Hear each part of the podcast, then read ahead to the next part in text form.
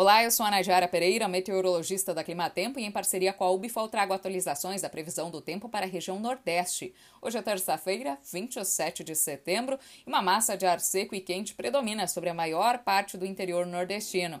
Pancadas de chuva atingem apenas áreas litorâneas da faixa leste, e essa condição não deve mudar até a próxima semana.